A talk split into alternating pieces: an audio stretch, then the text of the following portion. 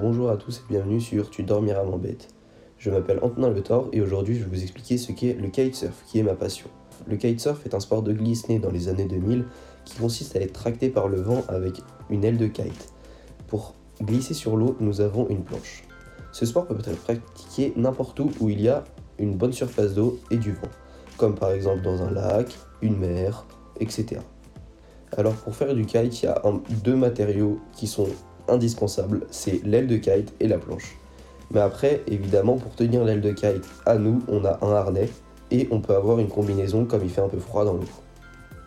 Alors comment est venue cette passion? Cette passion pour moi, elle est venue assez naturellement parce que depuis que je suis petit, mon père, ça doit faire une vingtaine d'années qu'il en fait.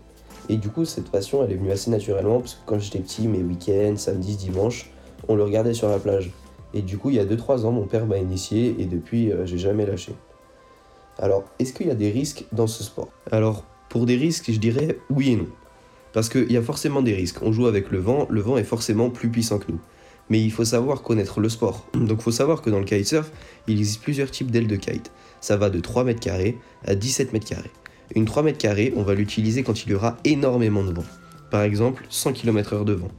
Et pour une 17 mètres carrés, on va l'utiliser quand il y aura seulement très peu de vent. Donc il faut savoir que le kitesurf est un sport extrême, on peut faire des sauts, etc. À partir du moment où on commence à sauter, on commence à être surtoilé, c'est-à-dire avoir une trop grosse aile de kite pour le vent qu'il y a, on joue avec des risques, en effet.